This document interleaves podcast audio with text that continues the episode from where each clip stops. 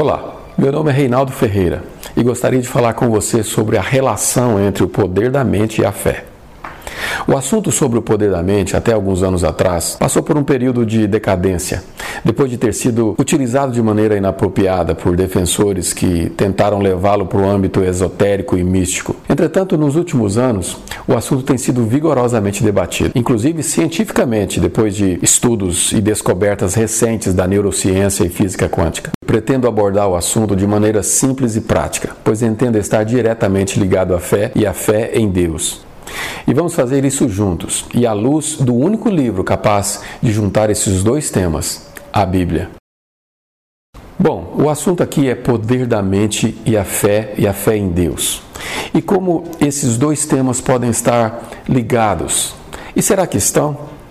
Se eu perguntasse agora para um religioso se ele acredita que há uma relação entre eles, certamente ouviria um sonoro eh, não seguido de refutações do tipo: imagina, essa história de poder mental é coisa do diabo e da nova era tentando provar que Deus não existe. Isso acontece porque religiosos constroem suas crenças sobre fundamentos que lhes foram repassados por outros antes dele. Esses antes dele, por sua vez, apenas repassaram adiante.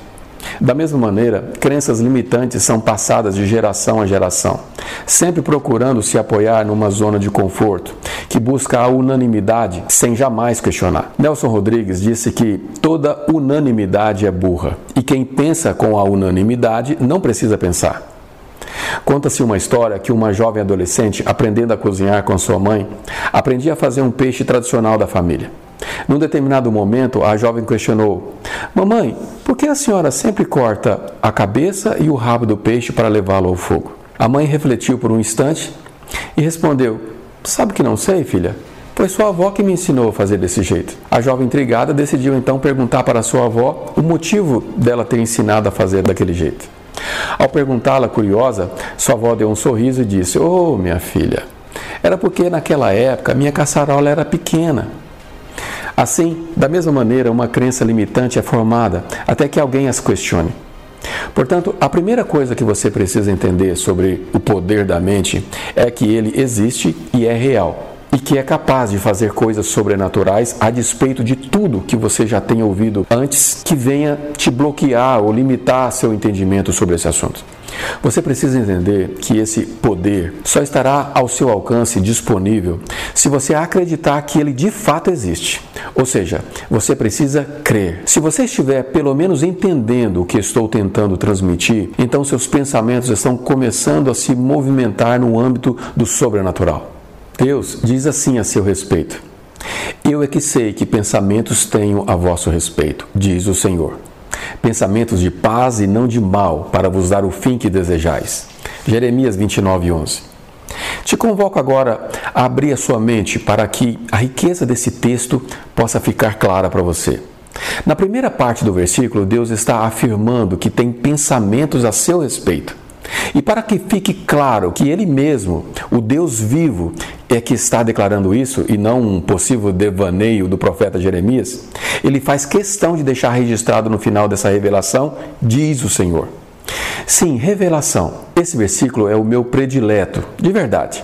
Ele está gravado no meu colete do motoclube que faço parte, ele está gravado na plaquinha de identificação da minha corrente do exército, ele está num quadro pendurado na parede do meu escritório em casa. Enfim, todos que me conhecem de perto sabem da minha predileção por ele, pois é um versículo que me traz clareza da existência de um plano sobre a minha vida. Entretanto, embora seja um versículo tão familiar para mim, foi recente a revelação sobre o que vou compartilhar com vocês agora, pois está diretamente ligado ao assunto que estou abordando. Embora Embora o Deus vivo saiba de absolutamente tudo, antes mesmo de existir, que conhece cada segundo da sua história, ele está dizendo que tem pensamentos a seu respeito. Então, como pode o grande eu sou ter pensamentos a meu respeito e a seu respeito e dedicar tempo refletindo sobre eles? Como pode estar o Deus vivo pensando sobre coisas relacionadas a seu futuro se ele já sabe e não se esquece de nada? Bem, se lêssemos até aqui, correríamos o risco de interpretar o texto como um paradoxo. Entretanto, a segunda parte do versículo consegue elucidar isso com clareza. Diz assim: pensamentos de paz e não de mal, para vos dar o fim que desejais. Opa! Além do texto se autoexplicar, detalhando inclusive sobre o tipo de pensamentos, ele ainda tem o cuidado em revelar sobre a motivação de tudo isso. De maneira didática e pedagógica, Deus nos traz clareza que o motivo dos pensamentos que ele, o Deus vivo, o grande eu sou, tem sobre você está ligado ao fim que desejais. Está ligado ao que você deseja aí dentro. Me responda uma coisa: o que você anda desejando?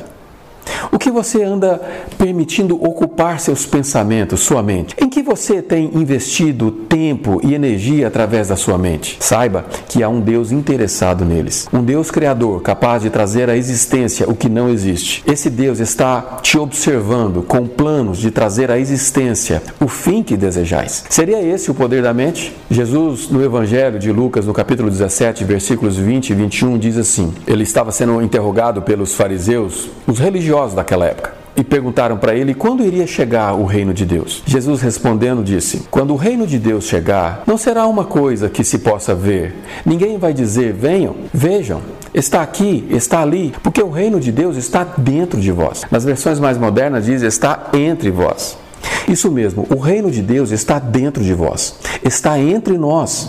Quando Deus disse em Gênesis: Façamos o homem a nossa imagem, conforme a nossa semelhança, estava naquele momento estabelecendo uma relação espiritual conosco, uma relação entre o mundo físico e o mundo espiritual. Nós vivemos em dois mundos paralelos. O mundo físico é onde reside nosso corpo e a nossa mente, nossa mente consciente ou o nosso espírito. E o mundo espiritual é onde reside as questões sobrenaturais e que é de onde veio a nossa alma, a nossa mente subconsciente. Nesses dois mundos estamos completamente entrelaçados, pois somos um espírito no mundo físico que vive numa alma no mundo espiritual e que mora num corpo no mundo físico. Por isso, o plano de Deus desde o início disso tudo foi ter um relacionamento com o homem.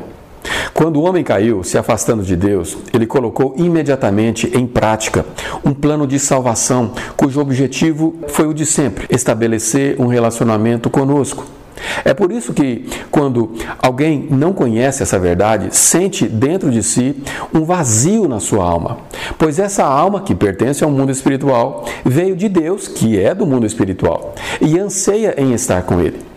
Mas por que estou trazendo essas questões relacionadas com o plano de salvação e resgate do homem? Para te dar clareza sobre a realidade do mundo espiritual e entendimento que precisamos primeiro governar lá dentro. Uma vez que temos o governo e ações objetivas no mundo espiritual, conseguiremos então dominar no mundo físico. Ou seja, as ações do mundo espiritual geram impactos no mundo físico de maneira sobrenatural. No Evangelho de Marcos, capítulo 11, versículo 23, Jesus diz assim: Porque em verdade, em verdade vos digo, que qualquer que disser a este monte, lança-te no mar, e não duvidar em seu coração, mas crendo que se fará aquilo que se diz, tudo o que disser lhe será feito. Isso se chama poder da mente. Esse poder está disponível a você e a ferramenta para manuseá-lo é a fé.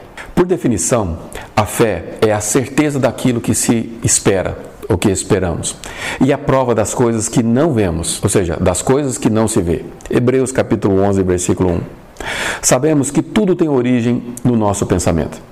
Mas o que precisamos aprender é que a mente consciente, ou seja, a mente racional, precisa influenciar, determinar, governar a mente subconsciente.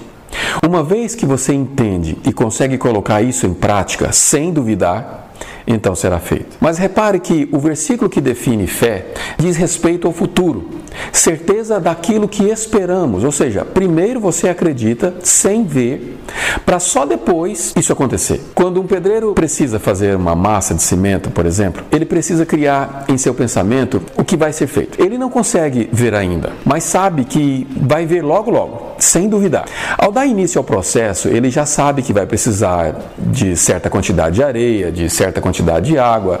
E se precisar, ele pode ir acrescentando água aos poucos até que uma massa de cimento na textura que ele precisa seja criada. Ele não tem dúvida se aquilo vai funcionar.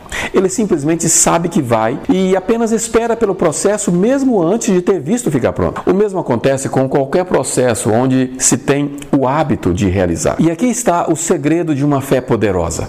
de uma mente poderosa. Acreditar no que se espera antes de existir. A origem disso tudo começa nos pensamentos, na sua mente. O pensamento constante, que gera emoções e as emoções consolidadas dentro da sua mente, gera um hábito. Estudos afirmam que se leva em média 66 dias para que práticas diárias se transformem num hábito. Então, quando praticamos os pensamentos corretos, quando da maneira, de uma maneira inteligente alinhamos nosso cérebro racional a pensar de, da maneira adequada, conseguimos então transformar isso num hábito. Alguém disse que o otimismo é a fé em ação. Discordo.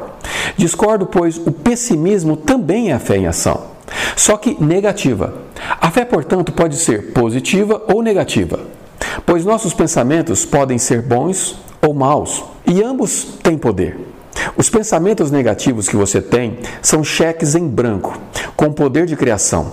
Por exemplo, se você afirmar coisas do tipo: não tenho dinheiro para nada, nada que eu faço dá certo, tudo que eu faço dá errado. Você está criando todas essas coisas com a sua própria boca, ou seja, com o poder da sua mente. Geralmente, quem costuma fazer afirmações negativas já as transformou em emoções, ou seja, adquiriu um hábito.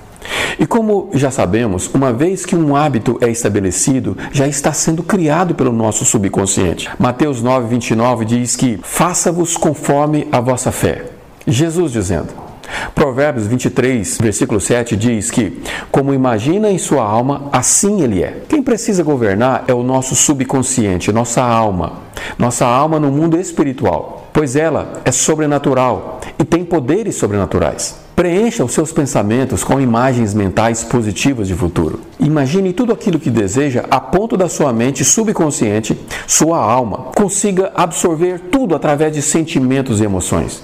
Faça isso diariamente, de maneira proposital, até que se torne um hábito. Deposite no seu subconsciente pensamentos de alegria, de paz, de prosperidade, de sucesso. Ao fazer isso, observe os resultados, os rendimentos em forma de juros compostos. Tony Robbins diz que a forma do sucesso consiste em 80% no pensamento mental positivo e 20% de estratégia. Nosso cérebro racional ou mente consciente não deve nos governar. Alguém diz que nosso maior inimigo somos nós mesmos. Concordo.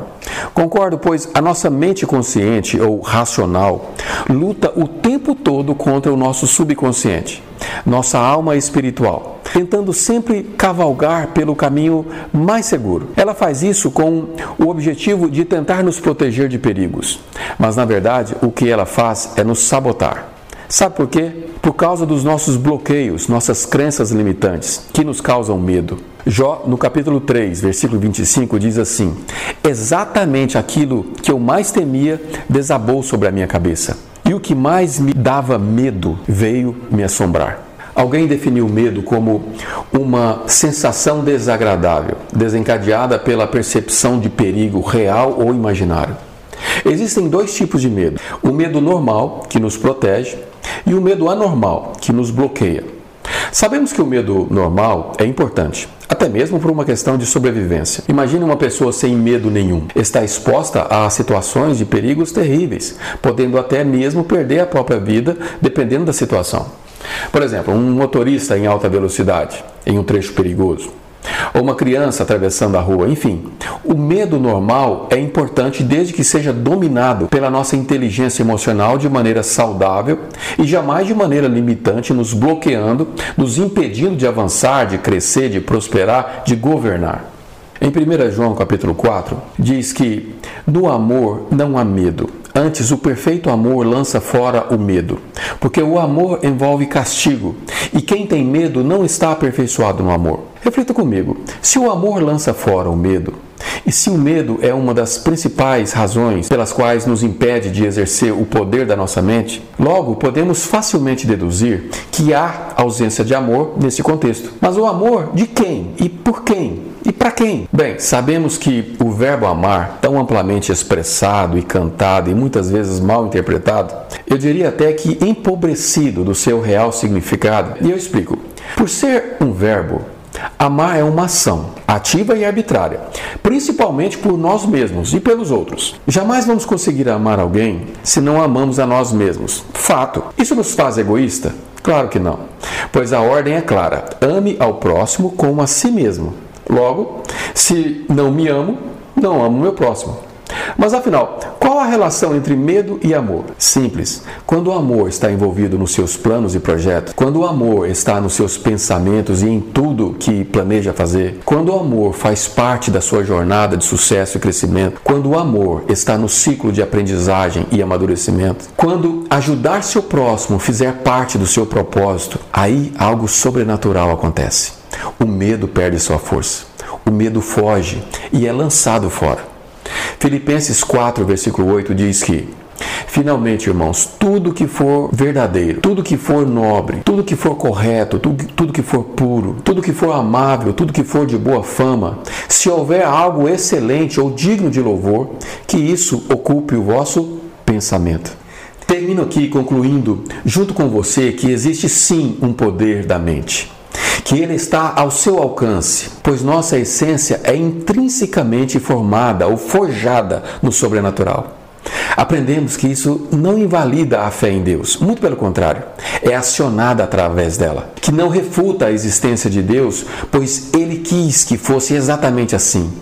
Que Deus está envolvido em tudo isso, Aprendemos que bloqueios e crenças limitantes nos causam medo e podem nos impedir de termos clareza de tudo isso. Que a nossa mente consciente ou física tenta nos sabotar, pois racionalmente quer ficar na zona de conforto para tentar nos proteger. E finalmente, aprendemos que são dos nossos pensamentos a criação da nossa história que pensamentos produzem desejos, emoções e hábitos que, por sua vez, produzem o seu destino. Obrigado por ter chegado até o final. Se você gostou, compartilhe, comente, clique no gostei. E se não gostou, registre que não gostou, mas não deixe de expressar a sua opinião, pois pretendo desdobrar esse assunto com informações que irão lhe ajudar nesse processo de conhecimento, de aprendizagem e crescimento. Obrigado